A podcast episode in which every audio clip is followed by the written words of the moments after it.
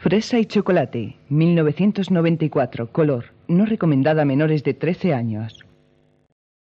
El Instituto Cubano del Arte e Industria Cinematográficos en coproducción con el Instituto Mexicano de Cinematografía, Telemadrid, la Sociedad General de Autores de España y Tabasco Films presentan a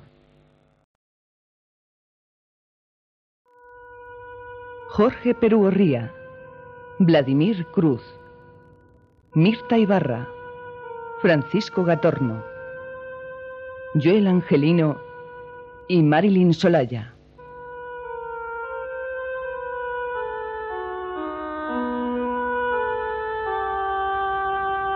La acción se desarrolla en La Habana en época actual.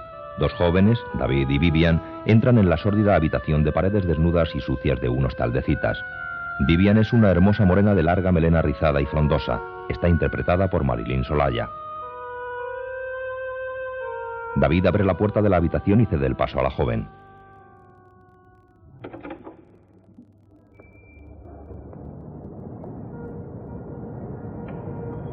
Un tanto desencantada, Vivian deja el bolso en la cama y observa el cuarto con aire de reproche. Hay una cama y una mesilla con una lámpara encendida. Una cortinilla azul oculta el cuarto de baño. ¿Y no había otro lugar? El lugar no importa, Vivian. Aquí parece que vamos a hacer algo malo. Se sienta en la cama. Ya nosotros habíamos hablado. Sí, pero... Traerme una posada con huecos en las paredes. Aquí no hay ningún hueco, mi amor. David se sienta a su lado y duda antes de tocarle la espalda. La mira tiernamente y la besa.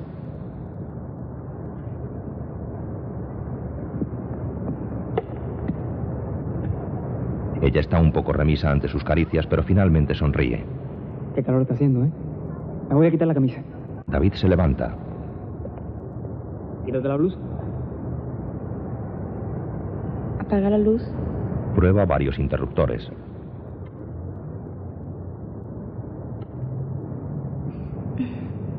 La luz no se apaga y David desenrosca la bombilla quemándose los dedos. La habitación queda en penumbra. David se sienta al lado de ella y comienzan a besarse cariñosamente. Desabrocha la blusa de Vivian que queda solo con la falda y un sujetador blanco. Se besan ahora apasionadamente.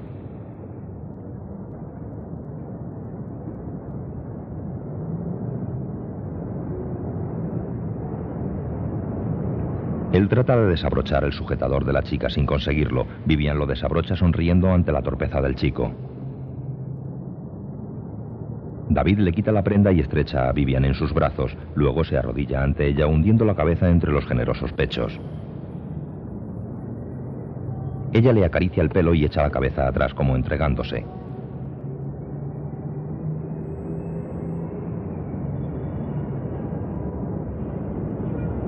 La tumba sobre la cama y se echa encima sin parar de besarla en labios y cuello. David tiene los pantalones puestos y ella aún lleva la falda. Se besan y acarician con pasión.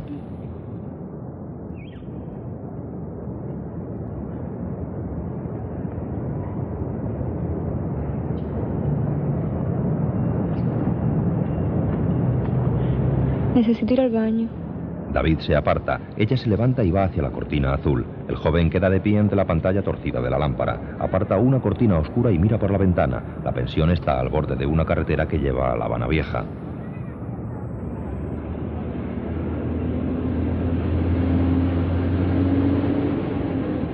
Oye los jadeos de una mujer en trance sexual al otro lado de una puerta pintada de oscuro. Aplica el oído.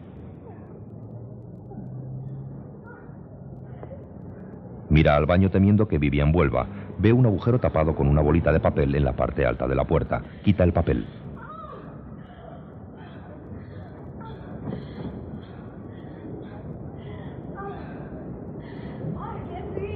Acerca un taburete y se sube a mirar.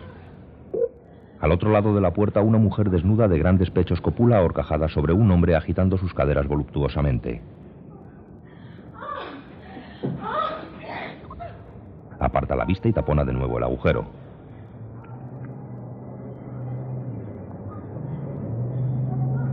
Baja y deja la banqueta en su sitio. David es un chico moreno y espigado de enormes ojos negros, algo ingenuos y cara angulosa y viril. Está interpretado por Vladimir Cruz. David recoge las prendas que hay sobre la cama y las pone cuidadosamente en una silla.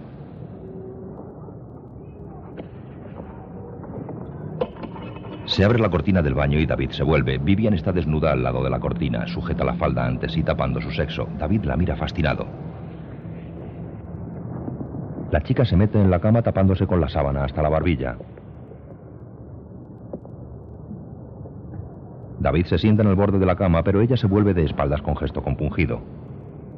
David pasea su mirada por la curva de la espalda hasta la negra mata de pelo, luego se levanta para quitarse los pantalones. Ella comienza a sollozar. Me invitas al cine y era para esto. Con el pantalón a medio quitar, David sube a la cama y trata de calmarla. Yo te quiero mucho, Vivian.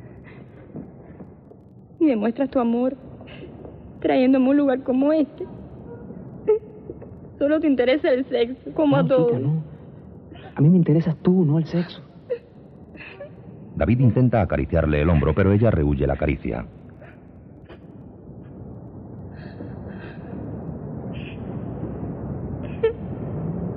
David se incorpora y queda pensativo mirándola. Yo te lo voy a demostrar. Se levanta y vuelve a abrocharse el pantalón. No te voy a tocar hasta el día de la boda. Y en la habitación de un hotel cinco estrellas. Vivian se vuelve confusa. Vístete que nos vamos. ¿Cómo? Fresa y chocolate.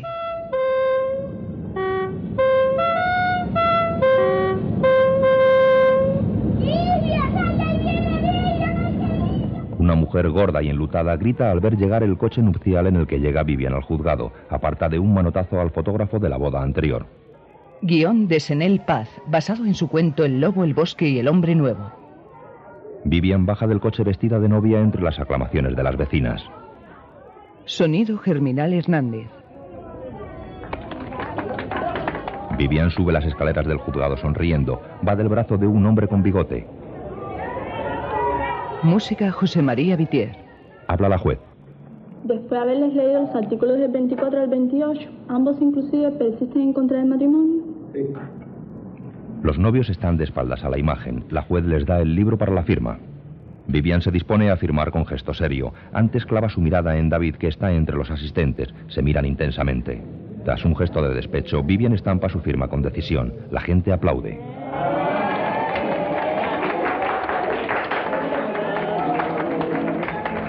David se va y ella queda con gesto grave, pero fuerza una sonrisa y besa a su marido.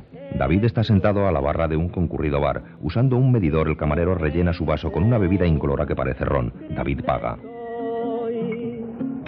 sin su amor que robó mi corazón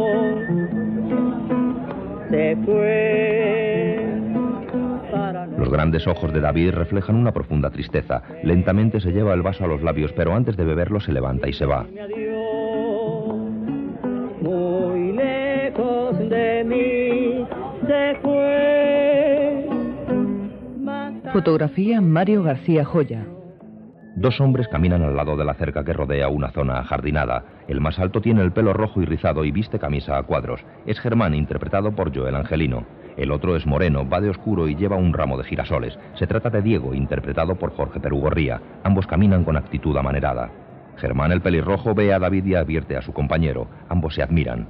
David camina despacio junto a una tapia sobre la cual una colorida pintada reza. Somos felices aquí.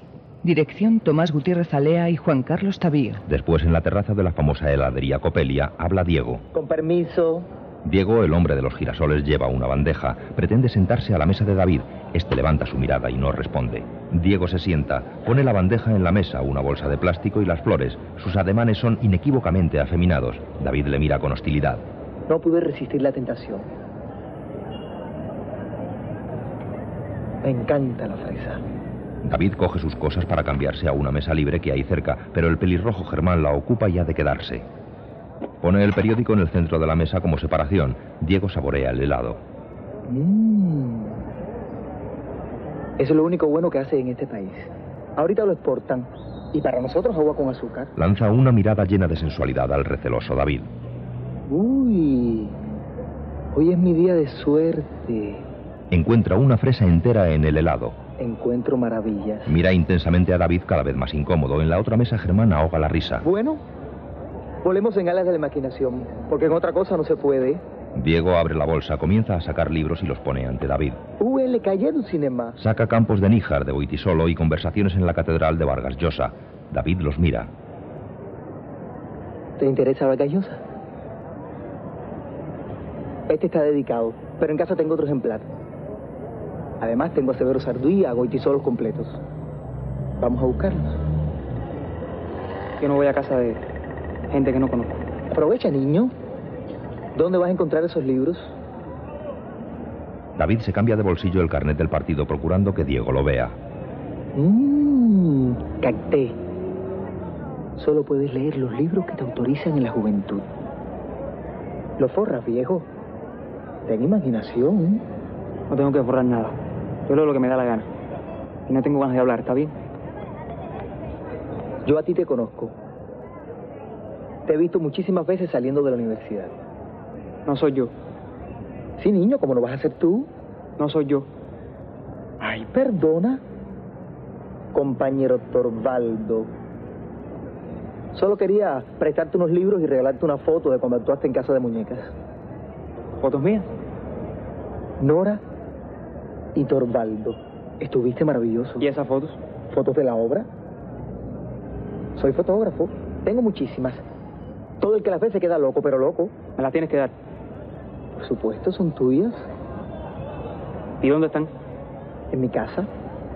Yo vivo aquí cerquita. Con mis padres, mis sobrinos y unas tías además que no salen nunca. Diego sonríe triunfante mientras come el barquillo del helado. Está bien. Vamos a buscarlas. Y me las das todas, ¿ok? Déjame terminar el helado, ¿no? La mirada de David pierde un poco de su dureza inicial. Sin apartar sus ojos de él, Diego come otra fresa con gesto seductor. Ya. Un viejo y destartalado coche de los años 50 se detiene en una céntrica calle de edificios decadentes. Es un taxi colectivo lleno de pasajeros.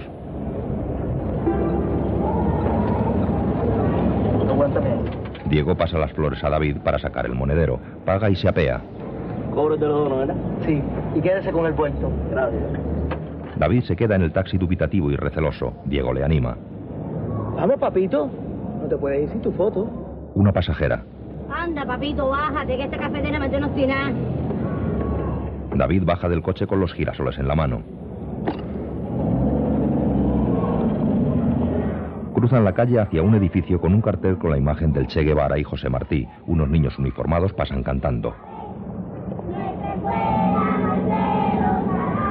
David da las flores a Diego y entran en el portal. Es un edificio que debió ser un lujoso palacete en otro tiempo, aunque ahora está deteriorado y ha sido colectivizado y repartido en pisos. David detiene a Diego en el portal donde hay un 600 aparcado.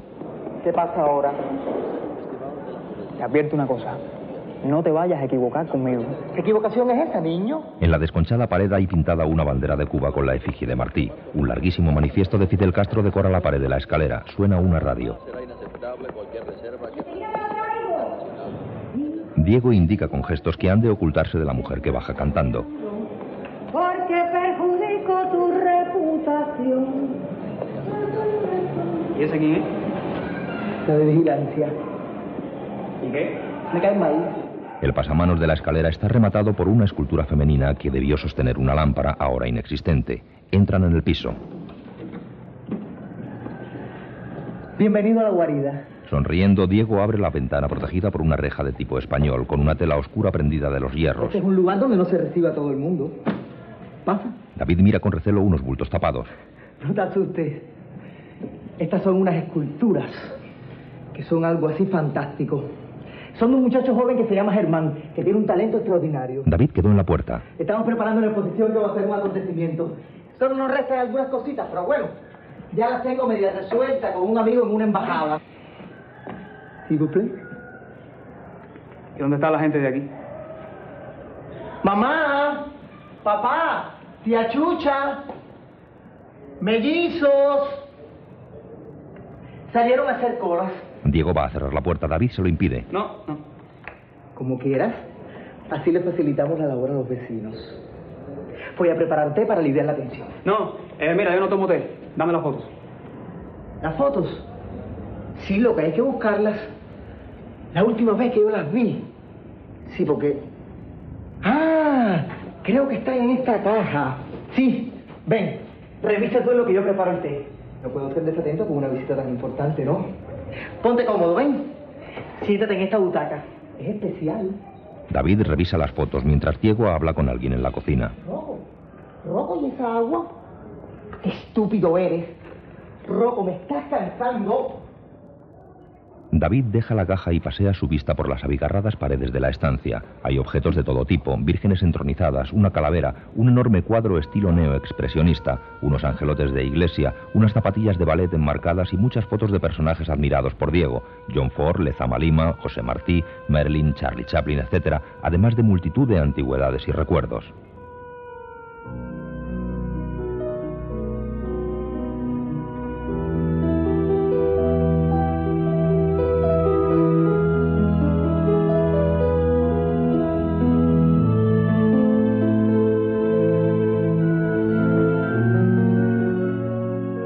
Pasa por la puerta de la sala y ve satisfecho que ha despertado la curiosidad de David. Pone las flores ante una de las vírgenes y la mira como pidiéndole un deseo. Luego se cruza de brazos mirando a David y con brillo en los ojos le habla sonriendo mientras gesticula con ademanes claramente afeminados. ¿No estaba en esa caja? No te preocupes. Después la buscamos en aquella otra que está ahí. ¿Tomas el té con limón? No, te dije que no tomo té. No estoy mal del estómago. Mira, deja así, búscame las fotos, anda, que tengo que estar a las 5 en un lugar. Pues entonces te brindo café. La bebida de las personas civilizadas es el té, pero nosotros no. Nosotros preferimos el café. Na, na, na, na. No, no, no. Todos los negros tomamos café. Mientras Diego prepara el café canturreando, David rebusca en otras cajas sin encontrar fotos. Vuelve Diego y deja de buscar. Pero muchacho, ponte cómodo. Siéntate en esta butaca que es especial. Cada vez que voy a leer a John Donne o a Cavafy me siento en ella. Son dos poetas maravillosos, ¿los conoces? David baja los ojos. Ay, Dios, ¿cómo va a avanzar un país donde los jóvenes no conocen ni a John Donne ni a Cavafy? Mira cómo están. No me canso de hacerlo circular entre los jóvenes. Le muestra dos libritos viejos y amarillentos. Te pondré en la cola. Voy a poner música. Así los vecinos no oyen lo que hablamos. Eso me lo enseñó la de vigilancia. Y a ella se lo enseñó uno de la seguridad. ¿Ya los vecinos que oigan? ¿Qué prefieres? ¿María Calá, Teresa Estrata, Renata Tebaldi? ¿O prefieres a Higuero de Cienfuegos? David capta la indirecta. Diego se transporta oyendo a la Calas. ¿Qué voz? ¿Por qué esta isla no da una voz así, eh? Con la falta que nos hace otra voz. Sí, porque ¿hasta cuándo María Remolá? Diego canturrea con amanerado gesto teatral y se va a la cocina. Vecina, llegó la cebolla. David sonríe condescendiente con la afectación de Diego. Está de pie apoyado en una librería baja. Mira alrededor. Se asegura de estar solo y camina hacia otra de las esculturas tapadas. Aparta el plástico.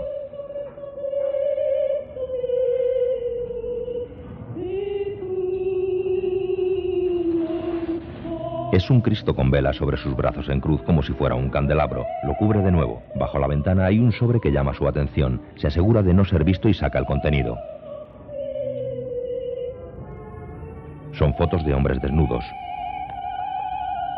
Llega la mujer de vigilancia. David esconde las fotos. ¿Llegaron las cebollas? Ah, no. Ay, perdón. Yo pensé que Dieguito estaba solo. Como vi la puerta abierta. La mujer, una atractiva morena, sonríe y se marcha. ¿Quién era? Eh, la de vigilancia. David esconde las fotos a la espalda. Llega Diego. No te digo. Ahí no están tus fotos. David se avergüenza. Bueno, acaba de darme las mías, ¿eh? Diego trae el café, sonríe triunfal y cierra la puerta con el trasero. Primero el café, que se enfría. Diego quita la caja de fotos de la mesa y deja la bandeja. Siéntate, niño. No vas a crecer más. Diego derrama el café intencionadamente sobre David. ¡Ay! ¡Ay! Disculpa. ¡Ay, Dios mío! ¡Te quemé! ¡Qué vergüenza! ¡Ay, pero cómo me puede pasar eso a mí! Deja ver. Corre, quítate la camisa. Acabado de caer, tiene remedio. un poquito de agua, un trapito. No, no, no, quítate la camisa.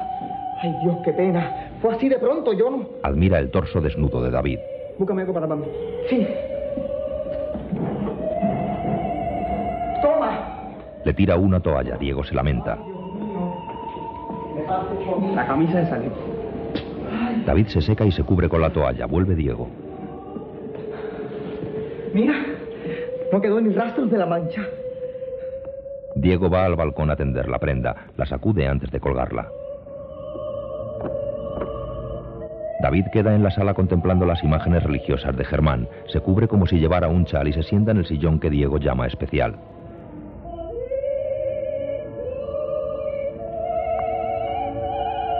Vuelve Diego. Tengo una pena contigo. Ya sé, voy a resarcirte de inmediato. Diego saca dos tazas de finísima porcelana de un armarito cristalera donde tiene las mejores piezas. Se las muestra mientras avanza contoneándose y las pone en la mesa. Prueba este té. Sujetando la tapa de una delicada tetera, sirve el té y lo ofrece a David.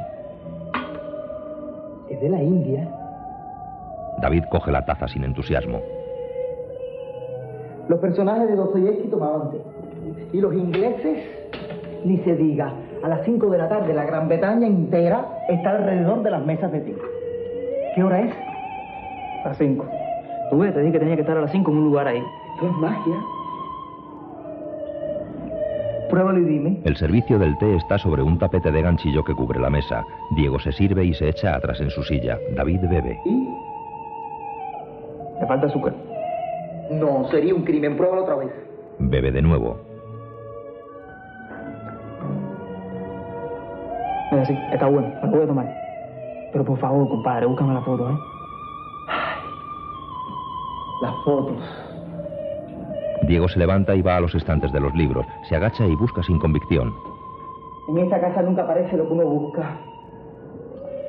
Mira, mejor la busco mañana con calma y te la llevas otro día. ¿Otro día? ¿Cómo que otro día? No, no, no. Diego pone ante David el ejemplar de Vargas Llosa que le prometió en la heladería. Lo prometido es deuda. David coge el libro. Diego queda en cuclillas con la barbilla apoyada en una mano mirándole en actitud femenina. David ojea el libro con avidez. Diego se pone en pie con la mirada henchida de satisfacción. Vuelve a su silla. Sin dejar de observar a David, se sienta.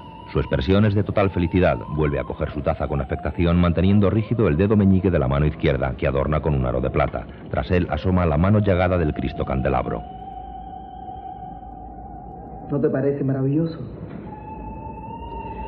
Allá afuera la gente empujándose en las guaguas, los negros gritando, y tú y yo aquí. Escuchando a María Calá y tomando té de la India en tazas de porcelana de Cebres, que pertenecieron a la familia Loinas de Castillo. ¿Tú eres racista? Diego se atraganta con el té. Racista yo, niño. Yo sé muy bien lo que vale un negro. No son para tomar té. Es una lástima. Da un pestañazo y ¡zas! Desapareció el negro y la porcelana de Cebres. Pues mira, que los negros son seres humanos como cualquiera. Y en este país, por suerte, ya el racismo desapareció. Todos venimos de África, por si no lo sabes. Ellos, tú y yo no. No. Tú y yo venimos de España. Esos son gitanos. No vinieron ni de Nigeria ni de Senegal. Los trajo tu abuelo de Andalucía, mi amor. Bueno, mira, yo no tengo tiempo para estar aquí toda la tarde hablando bobería. Así que si no me vas a dar la foto, alcánzame la camisa que me voy. Y gracias. Tienes razón. Hablemos de cosas serias. ¿Conoces a Oscar Wilde? Ahí, a Lorca. ¿Sí? Pues todos tenían algo común conmigo. Pero además no solamente ellos, la lista es extensa, querido. Y ahí aparecen hasta los guerreros más valientes y famosos de la historia. Alejandro Magno, Hércules, Aquiles era el compromiso de Patroclo. Y dicen las malas lenguas que hasta Hemingway, ¿sí? Ese que andaba con escopetas y cazaba leones. A propósito, mira, Coge un libro. Un tratado marxista sobre la sexualidad, que afirma, esto es interesantísimo, que el 60% de los hombres han tenido en su vida una relación homosexual sin que afecte su personalidad. A Raskolnikov. Ellos lo dicen, debe ser cierto, ¿no? Yo estoy en el otro 40%. Lo mejor es no asombrarse de nada y probar todas las copas. Diego se sienta mirando insinuante a David. Te voy a contar cómo me hice maricón. Ah, no, no, espérate, aguanta, aguanta. Yo sí no tengo que oír eso. Pero mi amor, espérate, pero tú no me has entendido a mí nada. Oye, a ver, ¿por qué tú te pones así? A ver, ¿eh? Dime. Oye. Oye, muchacho, ¿pero qué es eso? Le arroja la toalla y se va. Te dije que no te equivocaras, Pero ven acá, pero vamos a buscar la foto. Mira, David, mira, tu libro de Vargas Llosa. David, que se te quede el libro, muchacho. Coño. Deja el libro golpeándolo. Habla desafiante a la Virgen. Me dejaste abrir la boca y hablar como un perico. Cierra la puerta. A la imagen. Tráemelo otra vez. Tráemelo, vas a vivir a pan y agua. A los apóstoles. Y ustedes, ojalá los agarre el guardacostas. El grupo religioso está adornado con los girasoles.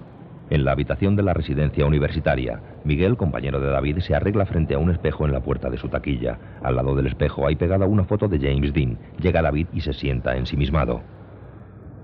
Miguel, un guapo joven de aspecto atildado, habla peinándose pulcramente las patillas. ¿Y a ti qué te pasa? David se pone frente a él. Lo que me acaba de pasar. Estaba en Coperia tomándome un helado. Cuando viene un tipo y se me sienta a la mesa.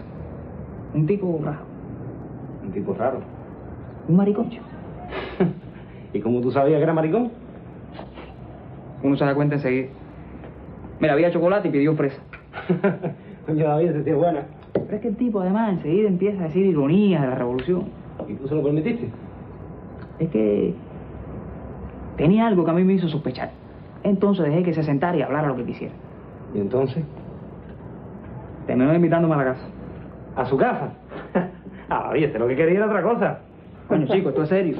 Mira, primero me enseñó unos libros extranjeros, imposibles de conseguir en la calle. Y con el pretexto de los libros me invitó a la casa. ¿Y fuiste? Bueno, tenía que saber si estaba en algo, ¿no? Y el tipo tiene la casa llena de cosas raras. Tenía unas esculturas ahí rarísimas. Yo no sé mucho de eso, pero a mí me parece que ahí hay algo. Fíjate que había una con una onda medio religiosa. Una onda religiosa. No son de él, son de un amigo. Quieren hacer una exposición. Y una embajada los van a ayudar. ¿De una embajada? Coño, David, eso sí es grave. ¿Tú tienes la dirección del tipo ese? ¿Sabrías volver allá? Sí, sí. David va pensando por la calle. Miguel tiene razón. ¿Por qué se habrán creído todos los maricones esto? Eso de la embajada es gravísimo. Ahora, pero este conmigo se jodió. Le vamos a partir las patas. Se para ante un escaparate de trajes de novia en el que hay unos maniquíes vestidos de boda. David mantiene una conversación con su propia imagen reflejada en el cristal. David Álvarez. El superagente secreto. ¿No será que la estás cogiendo con el maricón para olvidarte de tu propio problema? Sí, no me mires así. Vivian, ese es tu problema. Casó con otro. Ahora mismo se está acostando con él. Reconócelo, David. Ese es tu problema. Reconócelo. Oye, oye. Más adelante ve a una joven opulenta con minifalda ceñida moviendo el excesivo trasero. Un negrazo vuelve la cabeza mirándola ante los reproches de su compañera. Por todos lados las parejas se arrullan. David sigue elucubrando para sus adentros. Todo el mundo se pasa la vida pensando en el sexo. Como si fuera lo único importante. El sexo. Vivían igual. Se hacía la, muy romántica. La muy espiritual. Pero en el fondo, lo único que quería era sexo. No voy a pensar más en ella. Ya, se acabó. Si vuelvo a buscarla, no soy hombre. Me escupo la cara, ¿vale? Y para el carajo. Se sienta en el banco de un parque frente a un nuevo edificio de los pocos que hay en La Habana. Saca un libro, pero está en actitud vigilante. Ve a Vivian salir de la casa, guarda el libro y echa a correr. Observa el camino que toma ella y luego da un rodeo para hacerse el encontradizo.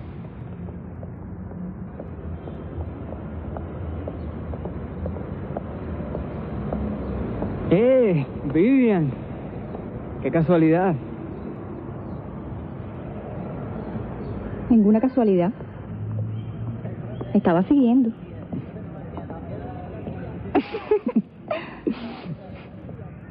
Vamos. ¿Vamos? Más tarde, sentados en una cafetería. David, yo quiero vivir bien, tener una familia, vestirme. Y quiero serlo ahora que soy joven, no cuando soy una vieja. Lo que pasa es que tú nunca me quisiste. Jugaste conmigo todo el tiempo. Vivian va a cogerle la mano, pero llega el camarero con una tarta y ella se detiene. Cuando quedan solos, pone su mano tiernamente en la de David. Él se la estrecha.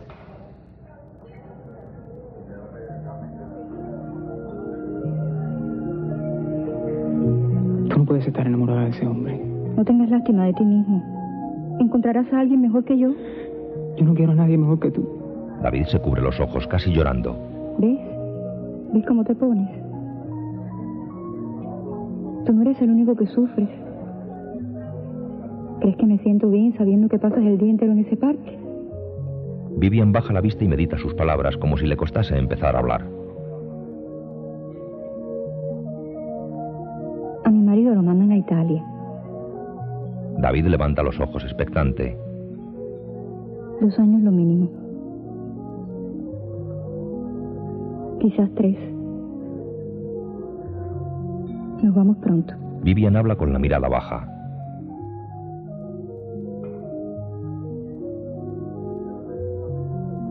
He pensado,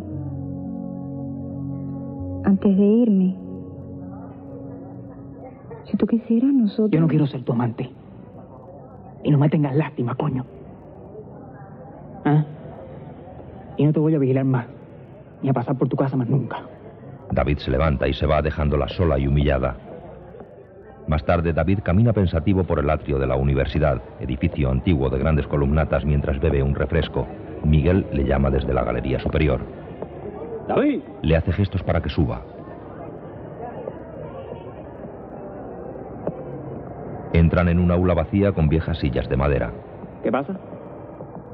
Consulté tu caso. ¿Qué caso? ¿Cómo que qué caso, David? ¿Lo del maricón? Ah, olvídate de eso, compadre. Mira, yo le doy importancia que no tiene. ¿Estás loco? Le diste la importancia que había que darle. Tienes que averiguar más. ¿Averiguar qué? Todo. Lo de la embajada, lo de la exposición. Tienes que inventar algún pretexto y volver a su casa. ¿A su casa? Si ese tipo no es un maricón, chico. Por eso mismo, chico. Esto es muy importante, David. Oye, esto es una misión. ¿Tú crees que se puede confiar en un tipo que no le fiel ni a su propio sexo? David no responde. Más tarde llama a la puerta de Diego. Diego abre con las manos mojadas, lleva camiseta negra de tirantes. Tras la sorpresa inicial, Diego le dedica una sonrisa radiante. David. ¿Pasa? Eh, vine porque el otro día se me quedó un libro aquí. Sí, sí. ¿Pero pasa? Nervioso, Diego se seca las manos con un paño.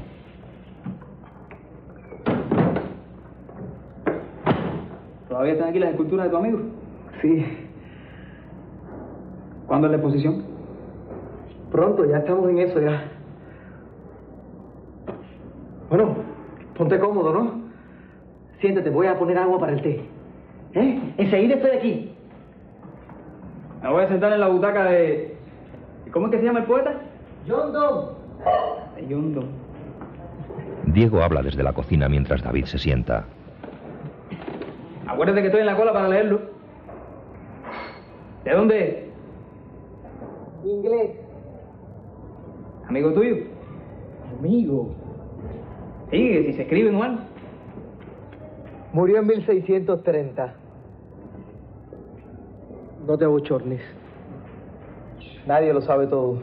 Diego entra, coloca una vela encendida al pie de la Virgen y se sienta frente a David. Se ha puesto un kimono azul sobre la antiestética camiseta negra.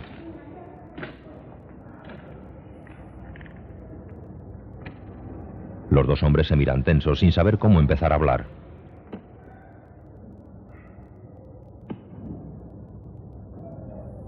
Al fin, Diego habla. Te debo una explicación por lo del otro día. No, no, no me debes nada. Al contrario. Si yo fui el que me puse pesado. Es que había tenido un día malísimo. Fui un frívolo. No sé qué me pasó. Me puse nervioso, no sé. Yo no... Bueno, realmente yo no soy así. Además, creo en la amistad, creo que podemos ser amigos. Yo también. En la amistad. Lo otro es otra cosa. Diego va a encender un cigarrillo, pero se detiene y sonríe abiertamente. Entonces esto merece algo más que un té. Deja el tabaco y saca una botella de Johnny Walker de un mueble. ¿Me aceptas un brindis con la bebida del enemigo? David titubea un momento y luego sonríe. ¿Por qué no?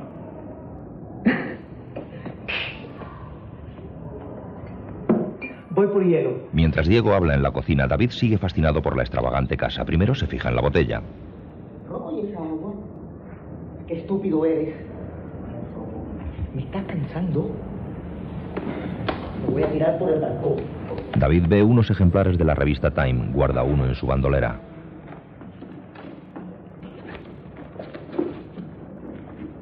Vuelve a su sitio y coge la botella, como si la mirara para disimular. Entra Diego con el hielo.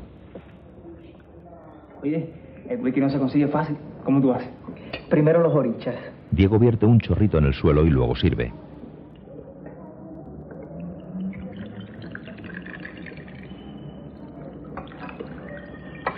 Se ponen en pie para brindar, pero Diego retiene el vaso de David. ¿No temes que tenga algún efecto ideológico? Cuando uno está firme en sus principios. Muy bien dicho. Le da el vaso y brindan. Chin chin por este encuentro. Voy a poner música. David queda saboreando la bebida.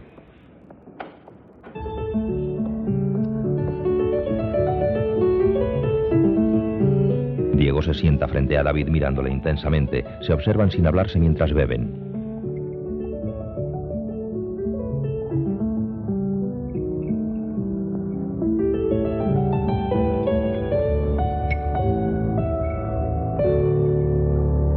David rompe el silencio señalando una foto en la pared.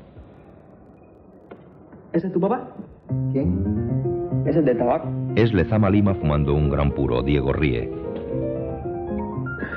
Muchacho, qué simpático eres.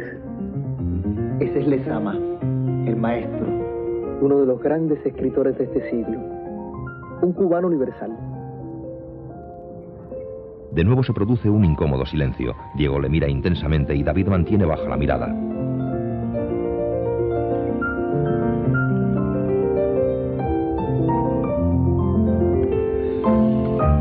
Qué piano de ese señor. Dónde es?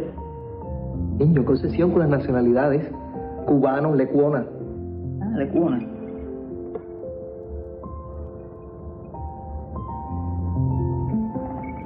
Diego bebe excitado por la presencia de David. Medita un poco sus palabras, respira hondo y finalmente habla.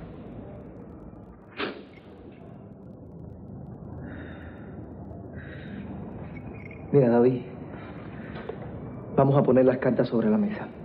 Yo soy, tú lo sabes, también soy creyente.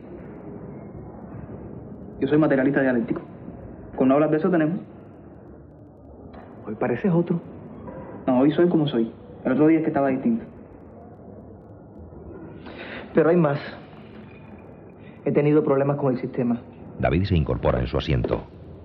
¿Qué tipo de problema? Figúrate, de todo tipo. Los vecinos me vigilan, no hago guardia, no voy a los trabajos voluntarios, en el trabajo no me dejan en paz. Bueno, yo creo que, que cada uno tiene derecho a hacer su vida como le dé la gana. La revolución necesita más militantes como tú. Yo lo que te voy a demostrar que los comunistas no somos tan salvajes como tú nos pintas. Diego bebe sonriendo a David y luego se pasa la lengua por los labios. Me parece maravilloso. Eh, lo único que... Mira, yo quisiera pedirte un favor. No es por mí. Pero tú sabes cómo es la gente. Yo puedo venir aquí, pero... Comprendo. Si te veo en la calle no te conozco. David baja los ojos ante el tinte de amargura que se trasluce en las palabras de su amigo. Luego sigue hablando. Diego sonríe con amargura. Y... Y mira, yo preferiría que tú me llamaras David. No mi amor, ni mi niño, ni papito. ni- David. Diego asiente con la mirada y sonríe comprensivo. Esto merece otro brindis. David. Le estamos dando una lección a la humanidad. Con la bebida del enemigo. Bravo. Viva el comunismo democrático. Diego bebe con su característico dedo meñique tieso, como lo haría una mujer cursi. David apura el vaso de un trago.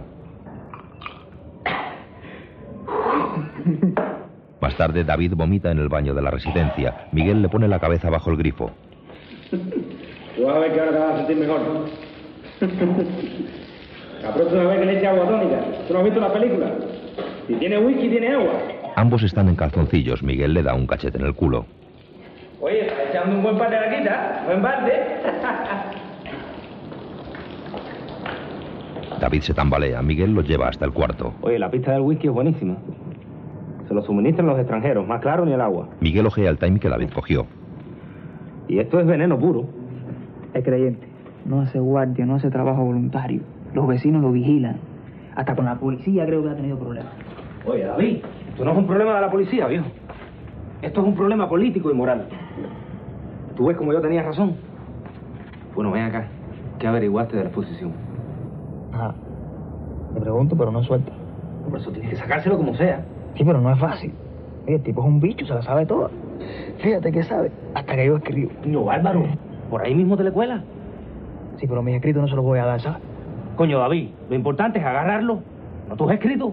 A la mañana siguiente, David se ducha.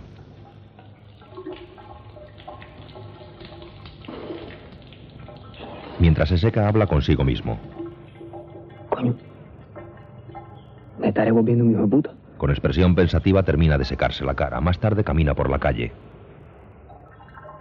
David se echa a un lado para que pase una ambulancia.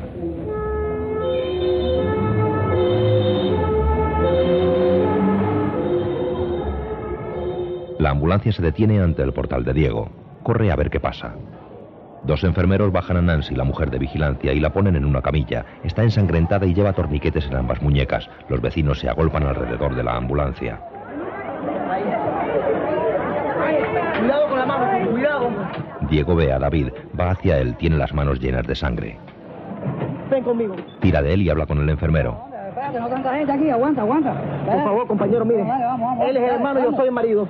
Monta, monta, monta. Monta. Monta. Suben a la ambulancia con Nancy camino del hospital. Avanzan por la avenida llena de viejos vehículos y gente en bicicleta.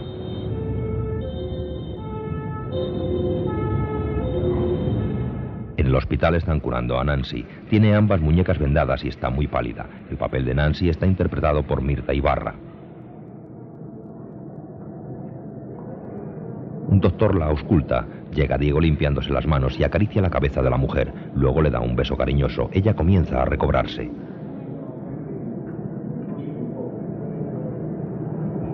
Diego está preocupado. Lleva una camisa blanca manchada de sangre con el cuello abierto. Entre el vello de su pecho brilla una cruz de oro. Habla a David. Coño, si yo me fuera a suicidar cada vez que tengo un problema. David está donando sangre para Nancy. Perdona que yo no haya podido donarla, pero a mí ya me tiene seco. Como terminen, vamos para la casa, que te voy a preparar un vistecito. Luego en la casa David come. La llevo al psiquiatra aunque la tenga que arrastrar por los pelos. Diego saca leche y fruta de una vieja nevera pintada de azul y las lleva a la mesa. ¿Pensé que te caía mal? No. Lo que no le perdono los sustos que me da. Un día de esto me va a matar del corazón. Es un ser encantador, pero cuando le entran esas depresiones... ¿Tiene familia? Son del campo. Ya ni les aviso. Esta es como la quinta vez, no vayas a creer. Da una chupada a su cigarrillo y mira a David. Ay, David. Estoy tan agradecido. Era mi deber. Es una compañera y la de vigilancia.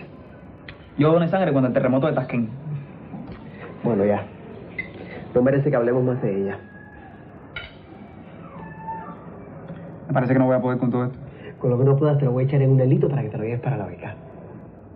Además, así te vas entrenando porque un día te voy a invitar a un almuerzo alesamiano. ¿Y eso qué cosa es? Debe ser de comer, ¿no? Ya lo vivirás, pequeña fiera. David le mira serio. Digo, David. David asiente y sonríe. Diego fuma sonriendo y mirándole a los ojos. Más tarde, Diego friega los platos en la cocina. Llega David. Oye, el té es triñi. Sí. Por eso en Inglaterra no caga nadie. Habla con la nevera azul a la que llama rojo. Pero mira esto como me ha puesto. Roco, otra vez te hiciste agua. ¿Qué va? Yo no puedo contigo. El motor arranca. David ríe. Funciona cuando le parece. Recoge la mesa. Ven acá, dime una cosa. ¿Por qué tú estudias ciencias políticas si lo que te interesa es la literatura? Porque yo pienso que uno tiene que estudiar algo que sea útil a la sociedad. Yo estoy en la universidad gracias a la revolución, no se te olvide nunca eso.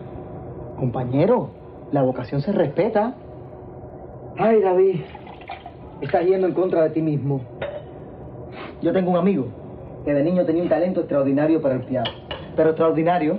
Pero el padre se opuso por aquello de que el arte es cosa de afeminados.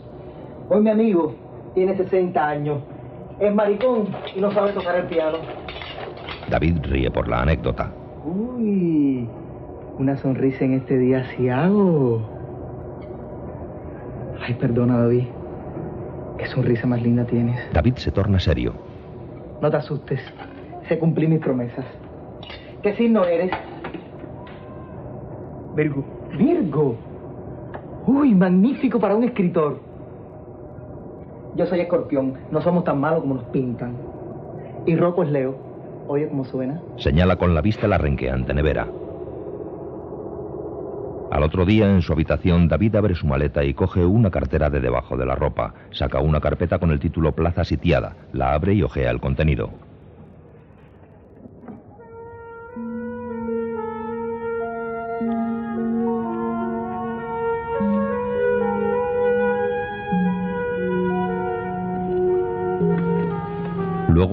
A guardar y cierra la maleta.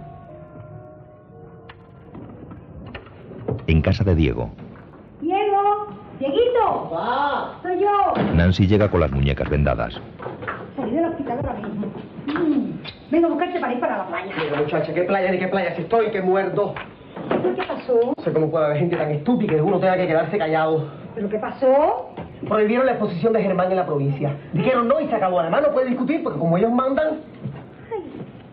Trae un poquito de agua, anda. Solo aceptan pintores de ahí. Oficiales. O esos que se la dan de moderno, pero que en el fondo ni dicen ni no van nada. Son pura decoración. Mírame, ¿qué te parece? Las gafas de bucear.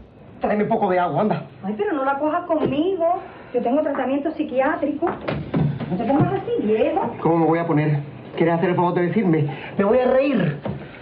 Ah, Pero no creas que me quedé callado. ¿Qué dijiste? Lo que me dio la gana, que en el socialismo no hay libertad, que los burócratas lo controlan Ay, no todo. digas todo eso sin música, Diego. Todo por esas cosas, que la verdad es que ¿Qué cosa? son tan raras. A mí me deprimen, no me transmiten nada agradable. Ah, pero tú también. Ay, Dios mío, pero qué grande es esta revolución. Ahora hasta las putas son críticas de arte. No me digas puta porque me tiro por el balcón. Yo no soy ninguna puta. Ven, tírate, ven. Ven para que te tire. Dale. ¿Quieres que te empuje yo también? Mira, mi corazón, mira. Entiende, el arte no es para transmitir, es para sentir y pensar. ¡Que transmita la Radio Nacional! Nancy destapa una escultura. Tú, tú confías en todo el mundo. Sí. El mal no se lo merece. Este, ese es un hijo de puta. Ay. Se golpea en la muñeca. Por este camino vamos a llegar al horror. Vengan ataques y peligros por todas partes. Lo único que falta es que prohíban las canciones infantiles. Las canciones infantiles. Sí, tú no has oído esa que dice, la cosa está que mete miedo y horripila de verdad. Ay, no. Voy a preparar verdad. Truena y se persigna. Ay, el día está malísimo. Que no te oigan. El dieta era malo, pero la educación y la salud son gratis. Ay, no, no, no, no, no, yo no te soporto hoy, no, yo no me voy a volver a cortar las venas. Chao, mi amor. Desanimado, Diego suelta la lupa con la que miraba negativos de fotos. En la universidad, Miguel, pulcramente vestido y peinado, va buscando a David por pasillos y aulas. David. David. David está escondido en el lavabo de alumnos. Solo se ve su cara por encima de la media puerta batiente. Se asegura de no ser visto y sale.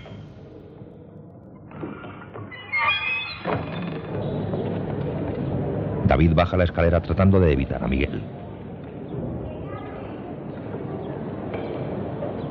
Pero al salir del edificio, Miguel lo ve y lo para. ¡Eh, poeta! Qué difícil está usted de hecho. Nada, ah, chico, que estaba complicado con las clases. Oye, averiguó lo del maricón. Lo de la exposición puede considerarse como una propaganda ideológica. Y más si lo ayudan extranjeros. Vaya, de 10 a 15 años de cárcel, no hay quien se los quite de arriba. 10 o 15 años. Pero tú estás loco. Si esa gente ya no van a hacer la exposición. Ay, yo no voy más a esa casa, olvídate de eso. Oye, ven acá. ¿Qué te pasa? Miguel sonríe perverso. Ven acá, David. ¿A ti no te estará captando el maricón ese? A mí no me capta nadie, ¿ok? A mí me capto yo. Un espectacular chico rubio con chaleco vaquero pasa junto a Diego y Germán. Este suspira. Vamos. Ay, tú siempre controlándome. No seas tan frívola. Ven acá y dime, ¿él sabe algo de todas Ay, yo creo que sí. Por lo menos le gusta lo que yo hago. Porque tú sabes que me hizo algunas critiquitas que yo considero muy atinadas. Él piensa que en estos momentos hay algunas piezas que, vaya, que no son oportunas. Ven acá, ¿qué es lo que tú quieres decir? ¿Que hay que quitar algunas piezas? En casa, habla Germán. Hay que adaptarse a la realidad, Diego. Además, como dice, lo importante es el todo, no una parte. Por favor, trata de comprender, anda. Mira, Germán, yo no voy a discutir más contigo. Nosotros hemos luchado mucho por esa exposición, mucho, para venir ahora a vendernos por un viajecito a México. La exposición va completa, ¿me oíste? Completa. Y si a tu amigo no le gusta, la montamos en un portal. Ahora hace falta que te vayas, que estoy esperando unas amistades mías. Airado y celoso, Germán va a la puerta pero se detiene y se vuelve hacia Diego. Ojalá que tú con un somol te haga poner los pies en la tierra. Se va dando un portazo. En casa de Nancy. Está bien. El tinte y el desodorante. 40. Vende de extraperlo. La clienta sale. La semana que viene tengo pantimedias y zapatitos para niños. Bueno, yo te caigo por aquí. Chao. Chao. Nancy mira una imagen de Santa Bárbara rodeada de velas encendidas y le habla disculpándose. ¿Por qué me miras así? No es ningún abuso. Mira, todo es de primera calidad. La que corre riesgo con la policía soy yo. Además, este es mi negocio. A ti te basta con las velas, a mí no. Si quieren tener cosas buenas, mira, que suelten la plata. Y ya, déjame tranquila. Sale al corredor y se acerca a la ventana que da al patio mientras come un trozo de pan.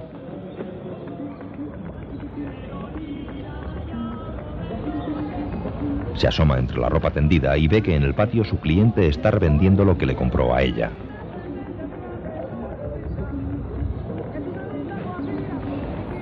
Indignada va a la puerta decidida a bajar.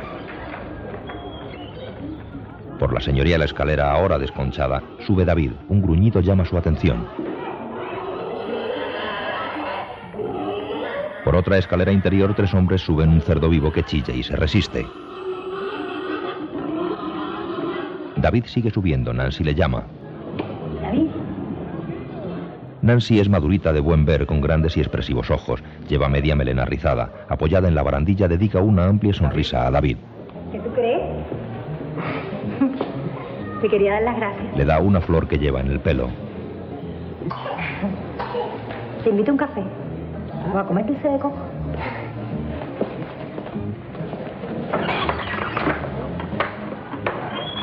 Entran en casa de Nancy. Una vecina que barre en camisón y rulos mira curiosa y sale corriendo hacia la ventana.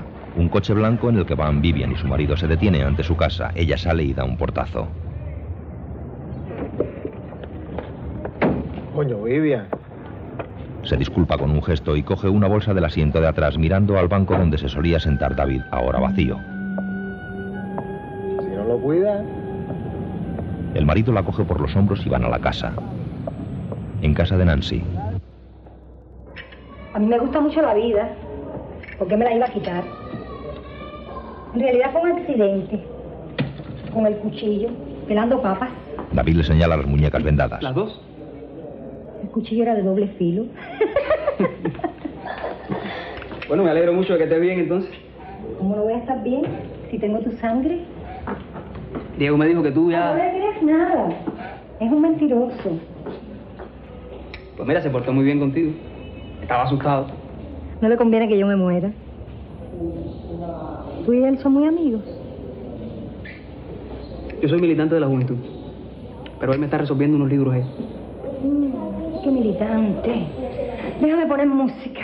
Ah, mira, como tú eres la de vigilancia, yo te quería preguntar. ¿El qué tipo de persona es? Quiero decir, políticamente, ¿cómo se comporta? Diego aparece en el corredor tras ella. No deberías visitarlo.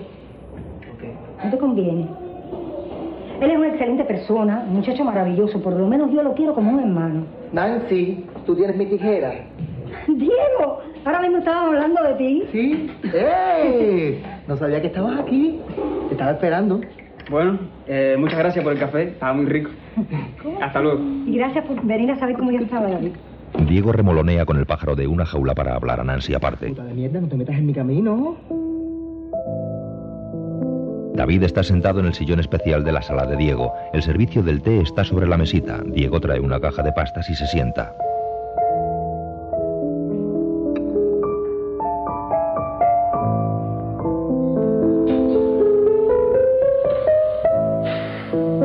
Qué triste esa música, ¿eh? ¿Cómo no va a ser triste? Si esa la escribió Ignacio Cervantes cuando tuvo que irse de Cuba. Bueno, cuando tuvo que irse no, cuando lo votaron los españoles. Por eso se llama así. Adiós a Cuba. Diego bebe un sorbo de la taza de porcelana sin dejar de mirar a David. David tiene la cabeza apoyada en el respaldo del sillón y está concentrado en la música. Su rostro viril despierta la admiración de Diego, que le contempla con gesto de impotencia.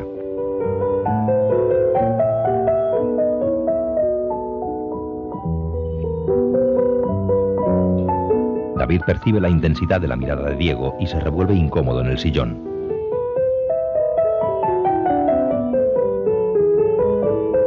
Esa se llama Las ilusiones perdidas. David baja la vista y luego le habla en tono confidencial. Coño, Diego, ¿por qué tú eres así? ¿Así como? Tú no tienes familia. Voy a haber salido de la nada. Pero seguro que no quieren saber de ti. ¿Quién dijo? Soy el niño lindo de mi mamá. Coge una pasta. Pero no tienes papá. No se ocupó de ti. Abandonó la familia cuando tú eras chiquito. Diego come y niega con la cabeza. Papá es un santo. Cristo me enseñó que con la boca ya no se habla. Eso nunca lo pude aprender. Estos ojos los saqué a él. Gracias a Dios porque mamá es un pan, pero tiene una cara de sapo. Pero entonces, ¿qué fue lo que te pasó? ¿Por qué tú eres...? Maricón. Porque sí. Mi familia lo sabe. Ellos tienen la culpa. No, ¿quién dijo? ¿Por qué? Sí. Te hubieran llevado al médico cuando chiquito. Eso es un problema endocrino. Por favor, David. ¿Qué teoría es esa? Parece mentira en un muchacho universitario. ¿A ti te gustan las mujeres? A mí me gustan los hombres. Eso es perfectamente normal. Además ocurre desde que el mundo es mundo. Y no impide que yo sea una persona decente ni tan patriota como tú. Sí, pero tú no eres revolucionario. ¿Quién te dijo a ti que yo no soy revolucionario? Diego se pone de pie frente a David. Yo también tuve ilusiones, David. A los 14 años me fui a alfabetizar. Porque yo quise. Me fui para las lomas a recoger café. Quise estudiar para maestro. ¿Y qué pasó? Que esto es una cabeza pensante. Y ustedes, al que no dice que sí a todo o tiene ideas diferentes, enseguida lo miran mal y lo quieren apartar. ¿Pero qué ideas diferentes son las que tú tienes? Eso es lo que yo quiero saber. ¿Cuáles son? Montar las exposiciones esas con esas cosas horribles. ¿Y qué defiendes tú, chico? Yo defiendo este país. Yo también. Que la gente sepa qué es lo que tiene de bueno. Yo no quiero que vengan los americanos ni nadie a decirnos aquí lo que tenemos que hacer. Está bien. Pero tú no te das cuenta que con toda esa monería que tú haces, nadie te puede tomar en serio. ¿Eh? Tú te has leído todos esos libros, ¿verdad? Pero nada más que piensas en macho. Yo pienso en macho. Cuando hay que pensar en macho. Como tú en mujeres. No hago ninguna monería, ni soy ningún payaso. Claro, para ustedes sí. Ven un tipo en una esquina, a ceremonia, ¿cómo va? Eso es normal. Pero yo no. A mí para dejarme pasar fije que soy un enfermo, un anormal. No lo soy, coño, no lo soy. Fíjense de mí. Fíjense. Yo también me río de ustedes. Formo parte de este país, aunque no les guste. Y tengo derecho a hacer cosas por él. De aquí no me voy a ir, ni aunque me den candela por el culo. Sin mí, coño, le faltaría un pedazo para que te enteres, come mierda. Nancy le llama. ¡No quiero la tijera! Ahogando el llanto va a la puerta y la abre.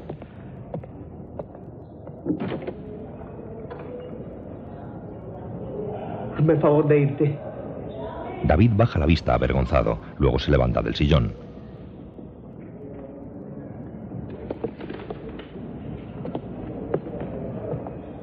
Se detiene junto a Diego y después sale del piso.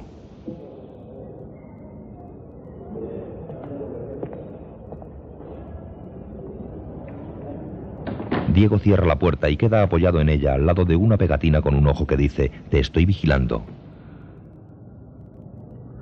Vuelve su cabeza hacia la Virgen amenazándola. ¿No quieres que te queme? En su cama, David sintoniza la radio. Policía Nacional.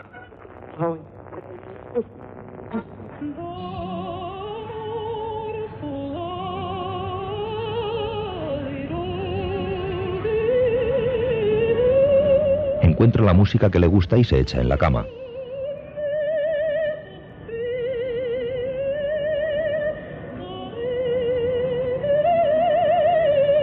De pronto se levanta y baja su maleta del altillo, saca la carpeta y guarda la maleta.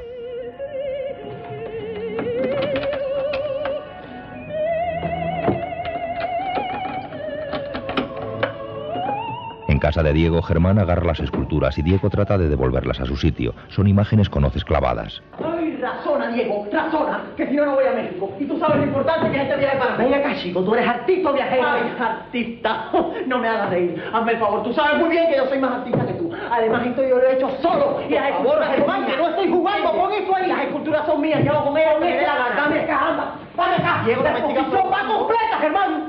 No te soporto, no te soporto. ¡Tú estás loco! Resisto, ¿oíste? ¡Tú estás loco, coño! ¡Eh! Mira, ahora sí que se terminó. ¡Claro que se terminó! ¡Se terminó! ¡Claro que se terminó! ¡Dale! Germán golpea una estatua con un candelabro. ¡Son mías! Diego se cubre la cara horrorizado. ¡Son mías! ¡Son mías! ¡Son mías! ¡Son mías! ¡Son mías, coño! ¡Son mías! ¡Son mías!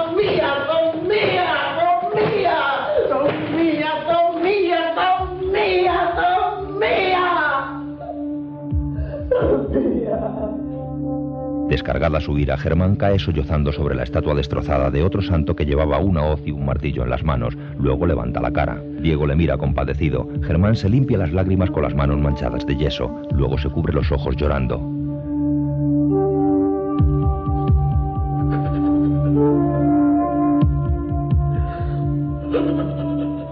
Más tarde, Diego medita ante la máquina de escribir.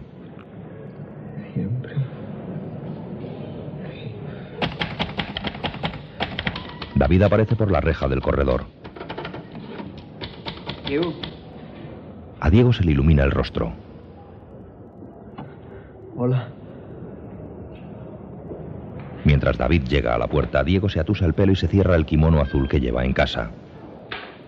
Se pone de pie para recibirle. David le tiende la mano y él se la estrecha. David mira el estropicio de estatuas. Coño, ¿y aquí qué pasó? Mejor ni te cuento. Diego repara en la carpeta que trae su amigo. No. Acá, esos son tus textos. fíjate, es de mis primeras cosas y está sin revisar. Incluso no es la última versión. Eh, yo tengo cosas mejores, pero, pero no sé, no las encuentro, se me han perdido. Dame. Me tienes que prometer que no se lo vas a enseñar a nadie. Está bien, te lo prometo.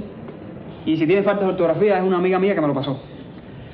Dame, muchacho. Lo importante está aquí, en la obra. Lo demás no importa. Esta misma noche me lo leo. Y mañana por la tarde lo comentamos. Veremos si mereces el almuerzo lesamiano que te prometí. ¿Te gusta Cenea? Ah, sí. Ya lo leí, aquí te lo traigo. Oye, que en el siglo XIX se escribiera así en Cuba. Te lo voy a poner aquí. Al dejar los libros, ve papel puesto en la máquina y se agacha a leerlo. Diego vuelve y le riñe. Oye, muchacho, ¿qué es eso? No seas maleducado. Espera que te den las cosas como hice yo. ¿A quién tú piensas mandarle eso? Al director de una galería. Con copia a todo el mundo. Limpia el sillón. ¿Para qué? Para decirle unas cuantas cosas que hace falta que alguien se las diga. Volvieron a rechazar la exposición de tu amigo. Peor que eso. Lo compraron. David queda serio y se agacha a contemplar una de las imágenes representando a Jesús con hoces clavadas en el pecho. Pues mira que me alegro. Esta exposición no te iba a traer nada bueno. Gracias. Pero te aseguro que van a perder el apetito cuando reciban eso. Ay, ¿hasta cuándo? ¿Cuándo van a comprender que una cosa es el arte y otra la propaganda? Para no pensar ya tienen bastante. La televisión, los periódicos, la radio y todo lo demás. ¿Hasta cuándo, no? Alguien tiene que decírselo. ¿Pero por qué tienes que ser tú? ¿Por qué yo no? Nancy a su virgen. Va por mal camino. Esa exposición y el chiquito comunista. Sabes que yo me las vuelo. Ayúdalo, chica. No te vas a arrepentir. Diego está en una librería hojeando libros. Ve a David en otra sala.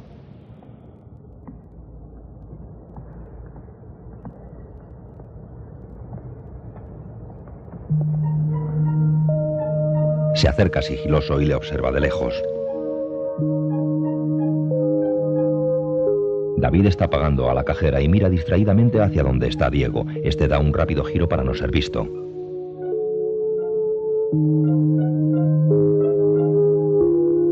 Cuando David va a salir ve a su amigo de espaldas. Se detiene y sale por otro camino sin atreverse a saludarlo. Diego se ha dado cuenta de todo. Sonriendo amargamente, abraza contra su pecho el libro que hojeaba, lo pone de nuevo en el estante y abandona la tienda. Es otro día. Diego camina por una calle mojada llena de gente desocupada, sentada en los escalones de los portales y niños jugando. Lleva una bolsa, reflexiona ante un buzón adosado a la pared antes de enviar las cartas que ha escrito. Finalmente abre el buzón y las mete. Junto al buzón hay un tablón de anuncios con una frase de Martí que dice: Los débiles respeten, los grandes adelante. Esta es una tarea de grandes. En su casa, Diego recibe a David hablándole en ruso. Confuso, David se sienta ante él y queda expectante y temeroso.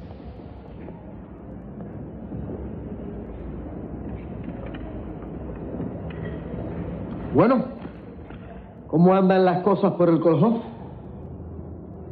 ¿Por qué dices eso? Por esto. Diego le muestra la carpeta de sus escritos. No sirve. El problema es que solo hay literatura y no hay vida.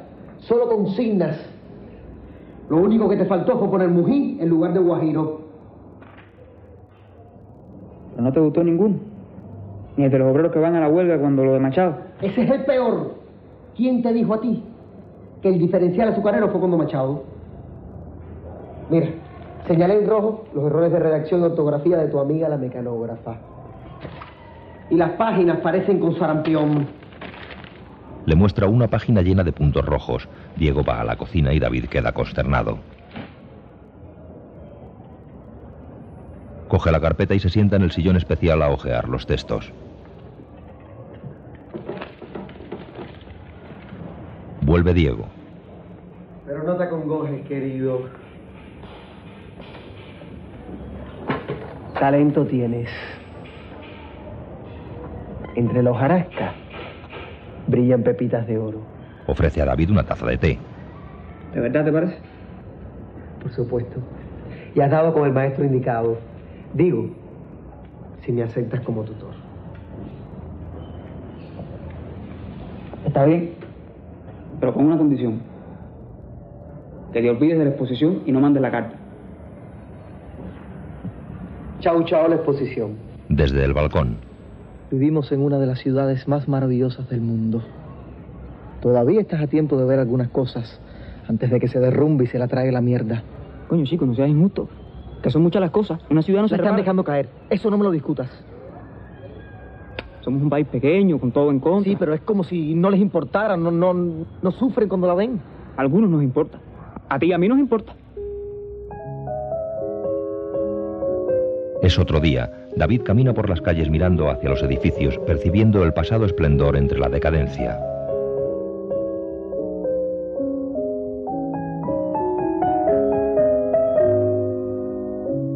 Un magnífico claustro colonial de dos órdenes de columnas con arcos muestra sus piedras ennegrecidas. Sobre el enlosado del patio hay una estatua en un pedestal.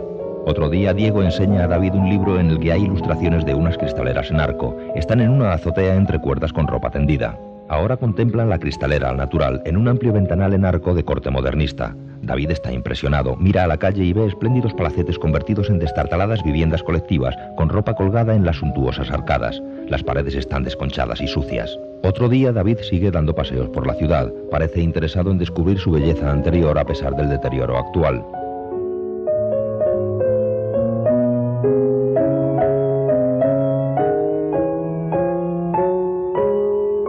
Pasa por una esquina en la que se ven las ruinas de un edificio antiguo que se ha derrumbado. En la pared que queda en pie al lado de los escombros aún puede apreciarse la marca rectangular de lo que fueron las habitaciones, pintadas en diferentes colores.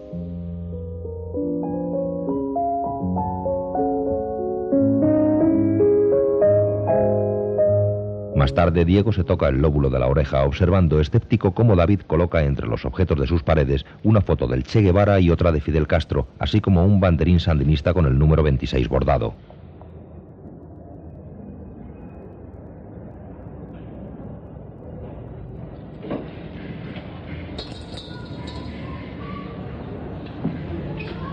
¿No forman parte de Cuba?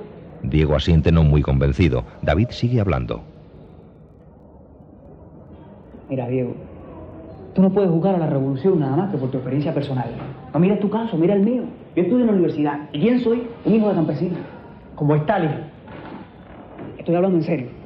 Mira, lo que queremos es vivir independiente. Hacer lo que nos dé la gana. Y eso es lo que no nos perdonan. Es lo mismo que te pasa a ti, pero a nivel de nación. Sí, me doy cuenta.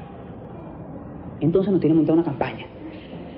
Que si Hungría en el 56, que si Checoslovaquia en el 68, que si Stalin. ¿Pero qué tiene que ver eso con nosotros? La Segunda Guerra Mundial fue en el 45, Stalin se murió en el 53. Yo ni había nacido cuando eso. Coño, porque a los americanos no les recuerdan que Truman Capote tiró la bomba atómica. ¿Qué tú dices? Harry Truman, Harry Truman. Yo sé que es Harry Truman. Truman mira, Capote jamás era homosexual. Lo que quiero decir. Además, no justifica Stalin con Truman. Lo que quiero decir es que es, compren- que es lamentable, pero comprensible que se cometan errores. Como el de mandar a Pablito para Lumán. Pero Pablito solamente no. Ya todos los demás. Esa época ya pasó, Coño, coño. locas que no cantaban. Diego. Pero, ¿qué manera de educar es esa, David? Los errores no son la revolución. Son la parte de la revolución que no es la revolución, ¿entiendes? ¿Y a la cuenta de quién van? ¿Mm? ¿Quién responde por ellos? Yo estoy convencido de que algún día va a haber más comprensión para todo el mundo. Si no, no sería esto una revolución. ¿Quiere decir que en el comunismo es donde los maricones vamos a ser felices? Sí, los homosexuales y los que no lo son. ¿Quiere decir que algún día yo podré montar la exposición que yo quiera? Si te veo en una librería podré saludarte. David baja la vista avergonzado y se sienta con la cabeza baja. Una vez tuve esa esperanza, David. Eso no va a caer del cielo. Tendremos que luchar mucho, pero sobre todo con nosotros mismos. Y mientras llegue ese día, al menos entre estas cuatro paredes, podía pedirte un abrazo. ¿Tú ves? Eso es lo que a mí no me gusta. ¿Por qué todas las conversaciones tienen que terminar en lo mismo? No. Tú me enseñas a que te respeto como lo que tú eres, pero no me respetas como lo que yo soy. Eso a mí no me gusta. No se trata ni, ni de hombre, ni de homosexual, ni de... Que lo necesito mucho. Me siento mal. Diego se sienta con gesto entristecido. David se preocupa y se agacha junto a él. ¿Pero qué te pasa? Dímelo. Yo soy tu amigo. David le pone la mano en el hombro. Diego le mira la mano y luego a los ojos. Derrotado militar y políticamente por el Frente Sandinista, Anastasio Somoza huye a Estados Unidos. Aferrado al poder desde 1934, la dinastía somocista fue una de las más brutales tiranías de América. En la sala de cine de la universidad proyectan un noticiario en blanco y negro. Miguel fuma mientras lo ve. Los asistentes no parecen muy interesados. David pasa al lado de las butacas. Al verle, Miguel piensa un momento, apaga su cigarrillo y va tras él. David está en su cuarto quitándose la camisa. La cuelga cuidadosamente en una percha de alambre. Entra Miguel.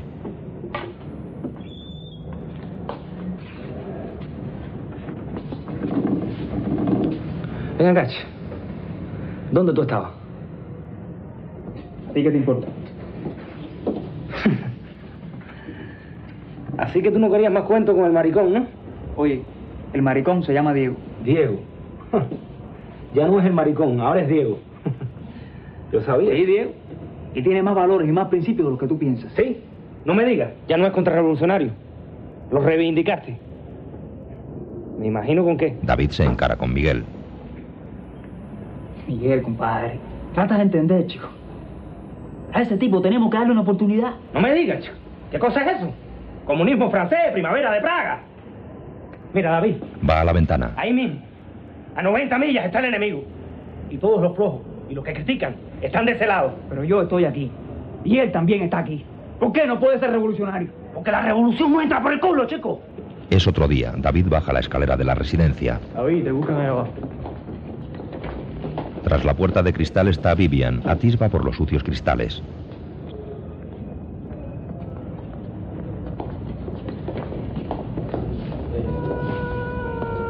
Cuando ve a David, ella se pone en la puerta. Más tarde, David y Vivian pasean frente al mar junto a unos espigones de cemento en los que mueren las olas. A lo lejos, unos muchachos juegan en la playa de Guijarros. La luz dorada del atardecer ilumina la escena. David se separa un poco de Vivian y da patadas a las piedras. Él va de negro. Ella lleva una falda larga marrón y una blusa rosa de manga larga. El pelo de la chica se alborota con la brisa. David parece meditar, pero finalmente se echa la mochila al hombro y se vuelve hacia ella.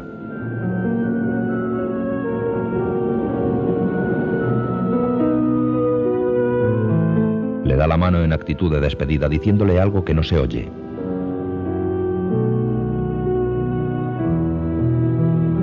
David se va, pero ella le retiene la mano.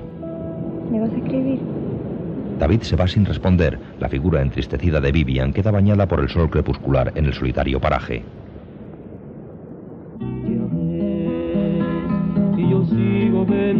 Más tarde, en casa de Diego, David se emborracha y oye música con el torso desnudo. Llega Nancy.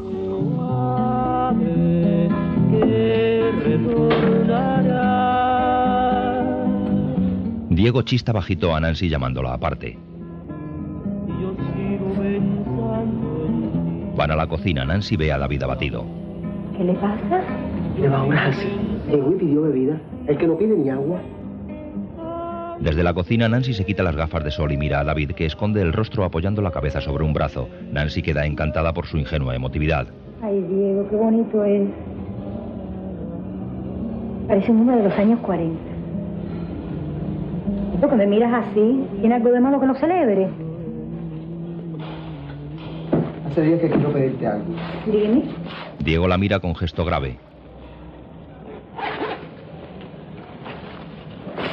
Consígueme una botella de whisky. Ella saca de su bolso un fajo de dólares y se lo muestra. Le vendí el reloj. Ay, No le saqué mucho, pero bueno. algo es algo, ¿no?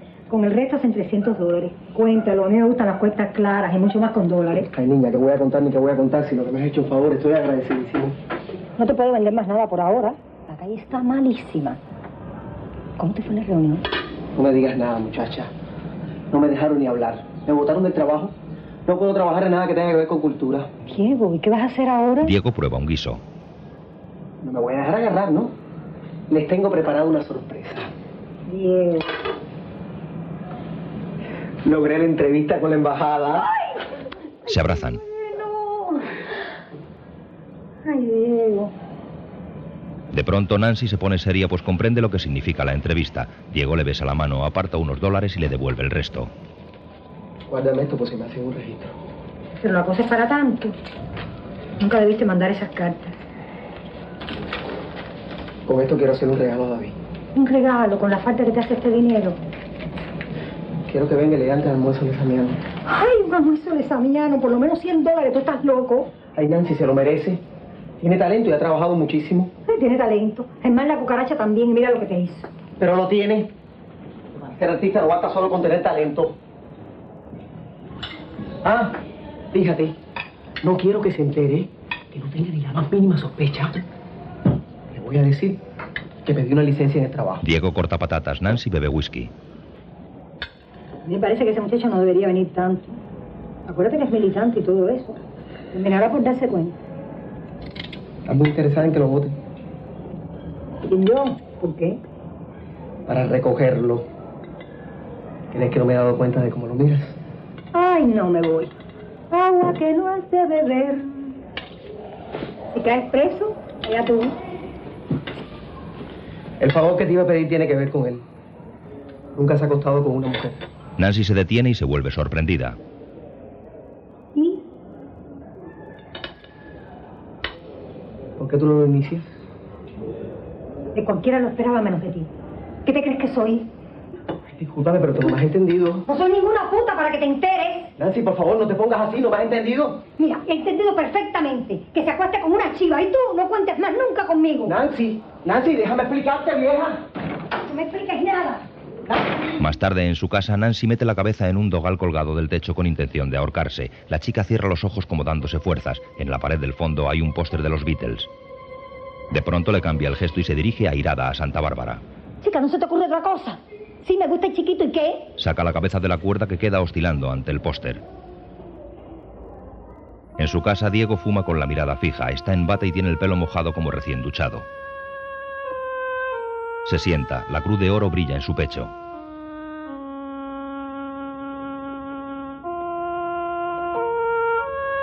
Cruza las piernas y da una profunda chupada al cigarrillo sin dejar de mirar a David que duerme en el sofá. El rostro viril de David aparece en primer plano. El chico duerme en escultórica posición, con un brazo levantado mostrando el vello de la axila. La mirada de Diego recorre el torso, el ombligo y el pantalón desabrochado. Luchando consigo mismo, Diego cierra los ojos y traga saliva.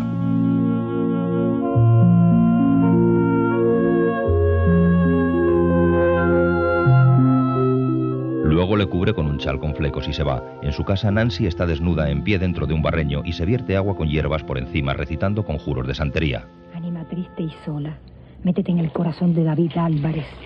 Que no haya ni negra, ni blanca, ni china, ni mulata que con él pueda estar. Con dos lo mido, con tres lo ato. La sangre de su corazón me bebo y su corazón le arrebato.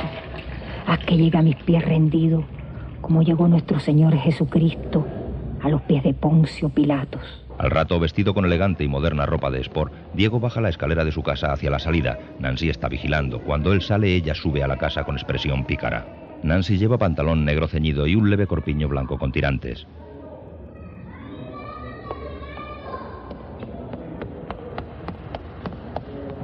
Sube y entra en el piso de Diego.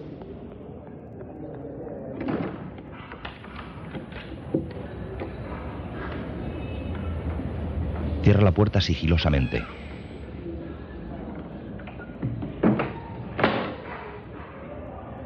Mira alrededor y luego se dirige a la Virgen que está a la derecha de la puerta rodeada de velas encendidas. Ay, Virgencita. Ayúdame a controlarme. No le vayas con el chisme a la otra. Coge uno de los girasoles pidiendo perdón a la Virgen con un gesto.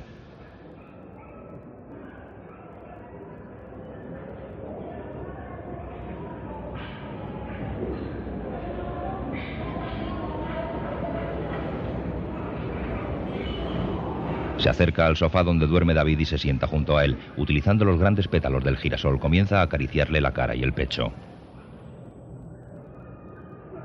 El chico se rasca creyendo que es un insecto. Finalmente se despierta. David se incorpora y se cubre. ¿Qué hago yo aquí? ¿No estás aquí? ¿Es un sueño? ¿Estás soñando conmigo? ¿Y Diego? Diego. ¿Y para qué lo vamos a meter en este sueño? Diego salió. Me dijo que te diera de comer y que te sacara a pasear. ¿Me sacarás a pasear? Sí, que te sacara a pasear. Sácame. Más tarde pasean por el malecón. Nancy camina sobre el pequeño murete con un ramo de flores. ¿Verdad que están lindas? Precioso. Cuando estoy feliz compro flores. Y cuando estoy triste también. Yo siempre me estoy regalando flores. Ayer estabas muerto. Sí, pero hoy estoy vivo. Bueno, es la dialéctica.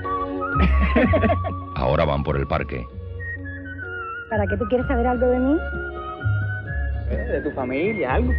Viven en Cabaiguán, yo soy de allá. Mira qué lindo está el mar. ¿Qué día es tu cumpleaños? Yo soy Piscis. ¿Y tú? ¡Ay, no, no me digas! ¿Tú? Tú eres Virgo.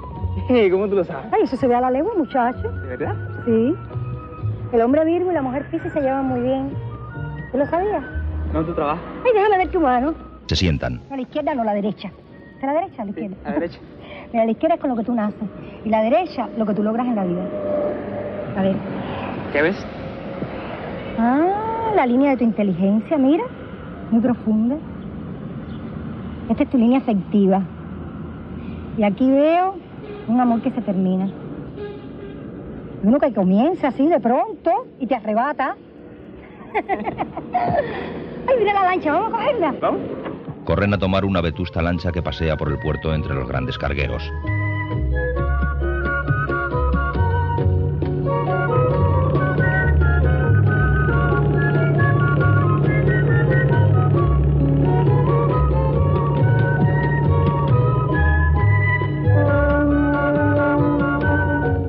Noche regresan sonrientes a casa.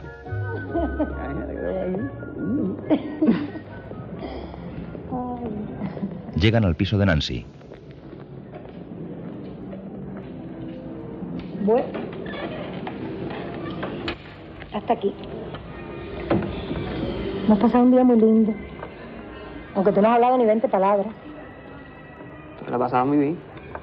Mira, yo me sentía muy mal, pero me he sentido muy bien. Ella abre. ¿No puedo pasar? Es muy tarde. Él la achucha. No, no, no, no, no. Mañana nos vemos. Lo besa en la mejilla. Hasta mañana. Nancy enciende unas velas ante la imagen de Santa Bárbara.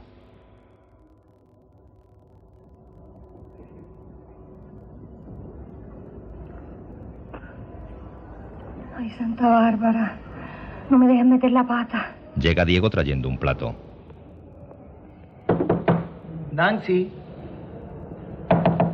Nancy. Nancy, sé que estás ahí. Perdóname, yo no quise ofenderte. Ábreme, anda. No te perdono. Y dejé una nota diciendo que tienes la culpa. No vayas a hacer una locura. Nancy. Mira que me siento mal y no quiero estar solo. Que te acompañe tu amiguito. Te traes arroz con leche. Abre seria, pero a la vista del plato sonríe. Ay, Diego. Tras besarse en la mejilla, entran en la casa. Ella deja el arroz con leche sobre el fogón. Lo voy a hacer. ¿Qué cosa? Acostarme con David. Chica, olvídate de lo que te pedí. Si yo soy el primero que quiere que cambies. No lo voy a hacer porque me lo pediste. Quiero que conozca el amor a través de mí. ¿Tú estás enamorada de él? No. Al día siguiente comen juntos. Estás asistiendo, guapomoso, al almuerzo familiar que ofrece Doña Augusta en las páginas de Paradiso. La más gloriosa novela que se escribiera jamás en esta isla. Capítulo séptimo, edición cubana. Después de esto podrás decir que formas parte de la cofradía de los adoradores del maestro, faltándote tan solo el conocimiento de su obra. Es un regalo. Tiene la firma inconfundible de su autor. Le entrega ceremonioso un libro. Es un ejemplar ajado de Paradiso de Lezama Lima. David lo contempla con devoción y les mira agradecido. Nancy sonríe prometedora. Un brindis, ¿por qué? Por el langostino remolón y el barroco flamígero. No, uno en serio, por la amistad. Y por el amor. Ah, por el amor. Ah. Pero- Han acabado. Nancy está provocativamente tumbada en el sofá. David toma una flor de un jarrón y se la pone en el pelo. Diego baja del dormitorio situado en un altillo. Me voy, que se me ha hecho tarde. ¿Cómo que te vas? Ay, Diego, no te vayas, no seas pesado. Tengo un compromiso insoslayable. Les da una botella. Les voy a dejar esto por si quieren seguir divirtiéndose. ¿Llevas tu pasaporte? ¿Qué pasaporte? No. El carnet de identidad, le llamas el carnet de identidad. Diego hizo un gesto a Nancy para que no hablara de pasaporte. Oigan esto, se los tenía reservado. Era un trago. David sirve a Nancy en una copa de cristal tallado.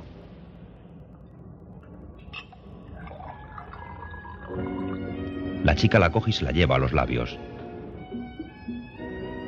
Diego se despide. Pórtense bien. Se van a portar mal, me esperan. Ay, Diego. Ay, oye eso. No sé lo que sentí ¿Vamos a bailar? No. Dale, chica, vamos. Bailan mirándose a los ojos. Al fondo se ve la foto de Lezama iluminada por las velas de un candelabro. Se miran y ríen excitados por el vino y la mutua atracción.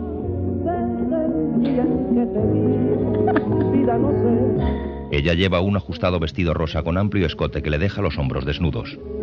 Tal vez lo presentí que me quería. Me embriagaste con tu risa. El ambiente es cálido e íntimo. Solo la luz de las velas de las imágenes iluminan a David y Nancy que se miran con ojos brillantes. Todo en ti es maravilloso. Consigo tanta dicha. David la estrecha más fuertemente contra sí. Darte un beso. Se besan apasionadamente. Nancy sonríe feliz. No existe un ser igual que tú. Que me sepa. ¿A dónde vas a escalera? Sonriendo hace gesto de no saberlo. David la coge de la mano y comienza a subir al altillo. Sin que él la vea, ella se quita la flor del pelo y la pone a la Virgen, guiñándole un ojo con gesto cómplice.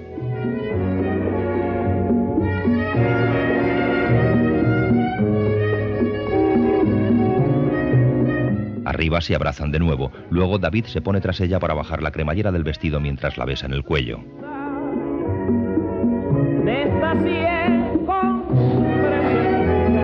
Nancy queda de espalda solo con la braguita que apenas cubre su espléndido trasero. Caen abrazados sobre la cama de Diego. Al día siguiente, un David sonriente y relajado saluda a varios compañeros de universidad.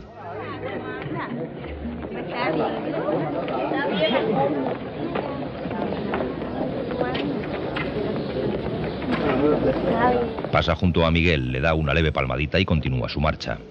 Miguel queda confuso. En un cuartucho lleno de imágenes, Nancy consulta con un santero negro y viejo al que llama padrino. El viejo tira las conchas de unos caracolillos llamados leguas y lee en ellas. Nancy le paga. ¿Qué dicen, padrino? El santero se limita a levantar sus ojos tristes. Mi vida. ¿Verdad? A una virgen. Nada no importa cuando hay amor. ¿Y mi vida qué? Me contaré mi vida y bien. Él me va a comprender. Va a saber que dentro de mí hay una cosa limpia que nadie ha podido ensuciar. Y eso mío es lo que yo le ofrezco. Tú lo sabes. No me lo quite. Mira al santero, él baja la vista. Que no me lo quite, padrino. A un Cristo. No dejes que me lo quite. Aunque sea un año, Santa Bárbara. Dios mío, tú me vas a ayudar. Ocho me va a ayudar. Ayúdenme. Diego abre la puerta de su casa, es Miguel. Tú eres Diego, ¿no? Sí. Diego le mira de arriba a abajo calibrando su físico. Yo soy un amigo de David.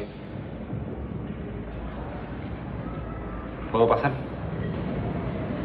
¿Pasa?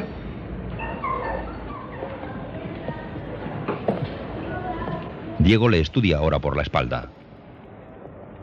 Mientras en su casa Nancy se echa las cartas sin mirarlas, tapándose los ojos con una mano.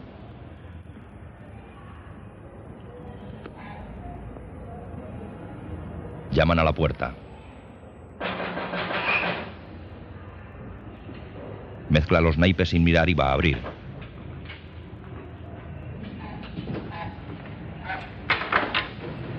Es David, sus caras se iluminan, él le enseña un ramo de girasoles. Es lo que le traigo a Diego. Nancy sonríe decepcionada. ¿Están bonitas? Ella asiente, él saca otro ramo de claveles rojos. Mira. Para ti. Le abraza en casa de Diego. Expulsar a David de la universidad. Pero tú tienes idea de lo que tú me estás pidiendo. Cálmate, muchacho. No te pongas nervioso. Esto no es contigo. Mira, lo mejor que puedes hacer es acabar de firmar este papel. Ya te dije que no voy a firmar ningún papel. Mira, hazme favor de irte, anda. Oye, no vayas a equivocarte. Yo sé en todo lo que tú andas. Mira, chico, yo ando en lo que me da la gana. Mira, te dije que te fuera. Al que menos le conviene un escándalo es a ti. Pero vea que, chico, tú piensas que yo le tengo miedo a los escándalos. ¿Qué es lo que tú quieres? Abre de par en par. ¡Un escándalo! Además, para que te enteres, David es 40 veces más hombre que tú. Pero mírala cómo defiende a su maridito, ¿sí? Maricón de mierda, me estás cansando, ¿sabes? No te quiero, ¡Ya, jodido, coño, güey, jodido! ¡Se vaya, muchacha! eh. Diego sube e intenta separarlos. ¡Pero Diego! ¡Déjame, déjame! Esto no se va a quedar así, David Álvarez. Mi médico quería cogerte, trayéndole florecita a tu mujercita. ¿Qué cojones, David? déjame! ¿Qué es lo que quieres joder, Esto no se va a quedar así, ¿oíste? Esto no se va a quedar así, ¿qué? Los dos maricones, los que son maricones. ¡El coño de tu madre! Esto te va a costar muy caro, David Álvarez. Es otro día, llueve abundantemente. Un lujoso automóvil se detiene ante el portal de Diego.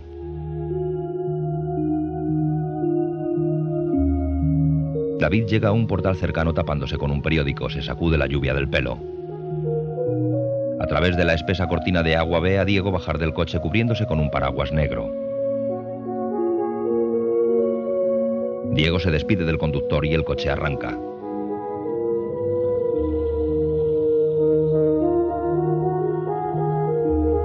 David echa a correr hasta el portal de Diego y sube la escalera deprisa.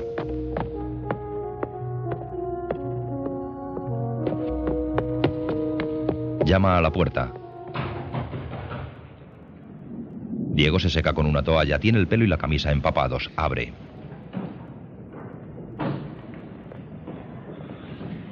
No quedamos que las cosas entre nosotros iban a quedar claras. ¿Qué hacías tú en un carro diplomático? Diego baja la vista y cierra con gesto abatido.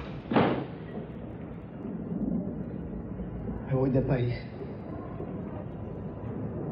¿Así? De forma compulsiva, David empieza a quitar las fotos que puso en las paredes. ¿David? ¿Qué hace? No es como piensas, coño. No me voy, me votan. ¿Cómo que te votan? ¿Quién te vota? La posición de Germán.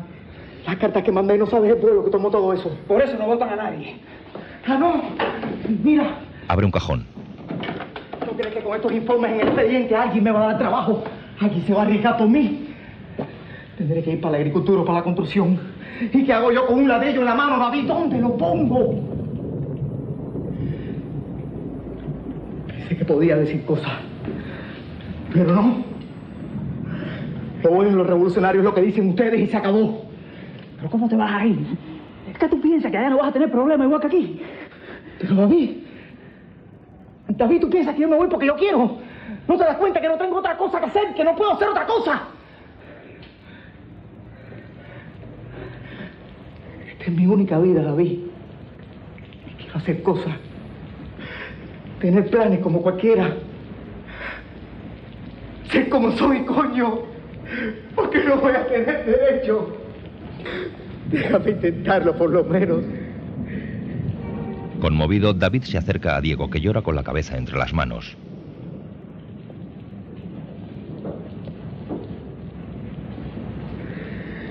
Entorna la ventana para ocultarlo a los vecinos y le pone la mano en el hombro.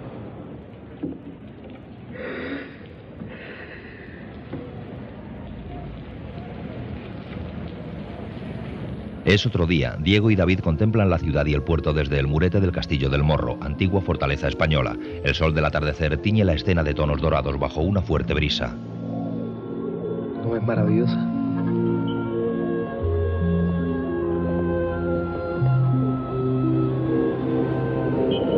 Déjame mirarla bien. Esta es mi última vez. ¿Por qué va a ser la última?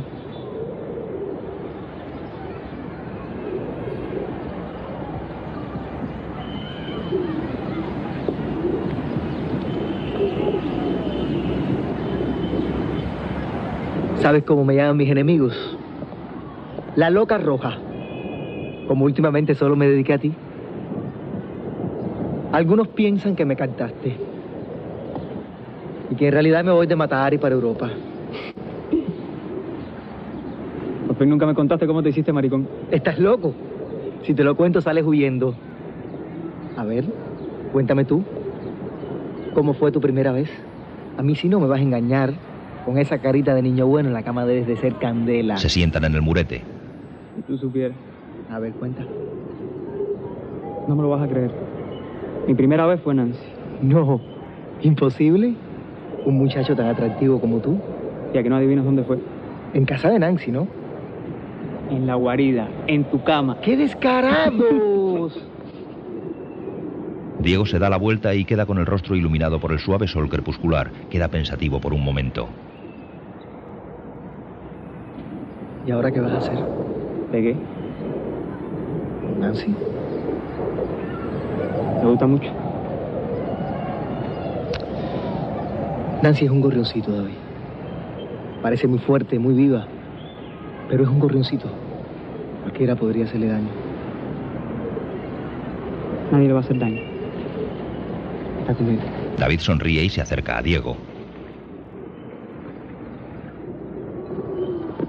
Diego, tú no te imaginas lo sabroso que es estar con una mujer.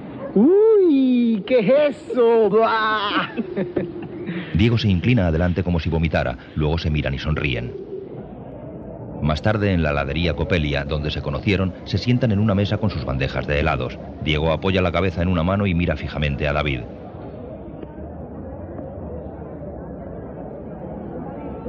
David intercambia los helados de las bandejas, para él la fresa y para Diego el chocolate. Come imitando los gestos amanerados y las palabras de Diego el día de su encuentro. Es lo único bueno que hacen en este país. Uy, una fresa. Hoy es mi día de suerte. ¿Alguien quiere? Qué bello eres, David. El único defecto que tienes es que no eres maricón. David sonríe abiertamente. Nadie es perfecto. En la mirada de Diego hay profundo y sincero cariño. Más tarde en su casa Diego se sirve el resto de una botella.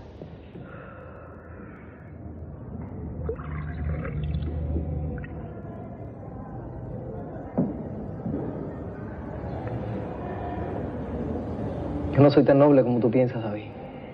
Lo bebe de un trago de espaldas a David, posición que mantiene mientras le habla como si le fuese difícil explicar sus sentimientos.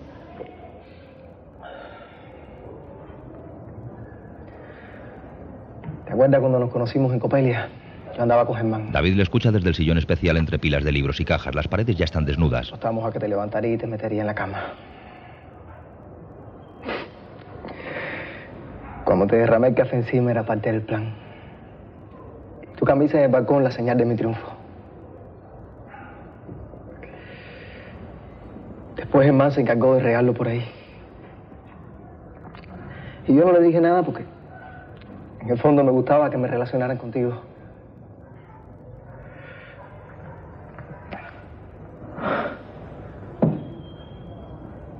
No tuve en cuenta que te perjudicaba. Por eso, por eso te he pedido muchas veces un abrazo. Porque pensaba que al abrazarte me iba a sentir más limpio.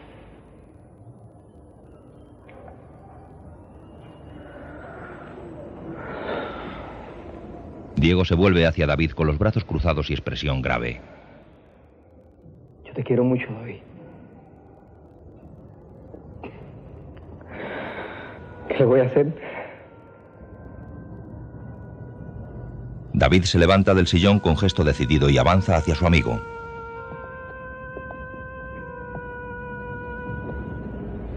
Diego apaga su cigarrillo y va a su encuentro. David le abraza con sincera emoción. La más profunda dicha se refleja en el rostro de Diego.